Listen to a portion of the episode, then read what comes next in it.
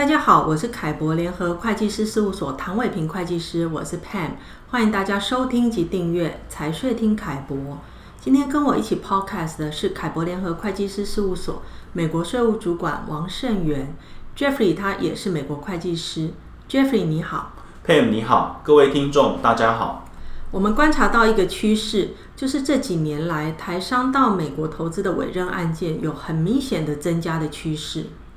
是的，比较常见的需求包括想要透过美国当地一些电商平台来销售给美国消费者。有些电商平台会要求必须在美国当地设立公司，或是有新创事业想要在美国设立公司来进行 crowdfunding，也就是群众募资。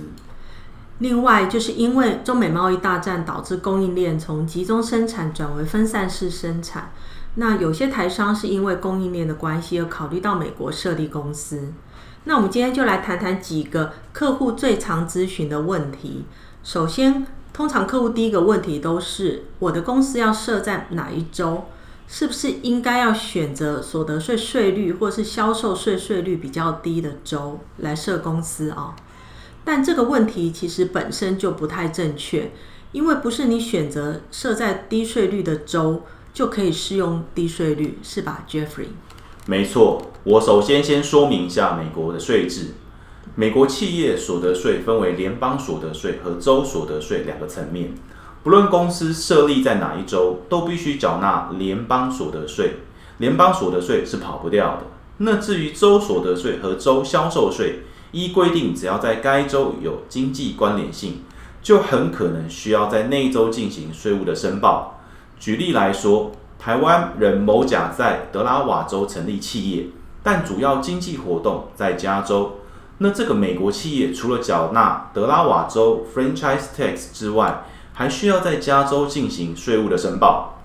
那也就是说，其实这个台湾人某甲呢，他可以直接选择就在加州设公司就好了，比较单纯啊。因为如果他是在德拉瓦设公司，缴了德拉瓦州的 franchise tax 之后，他还是一样要再到加州做税务申报，以及在加州缴税。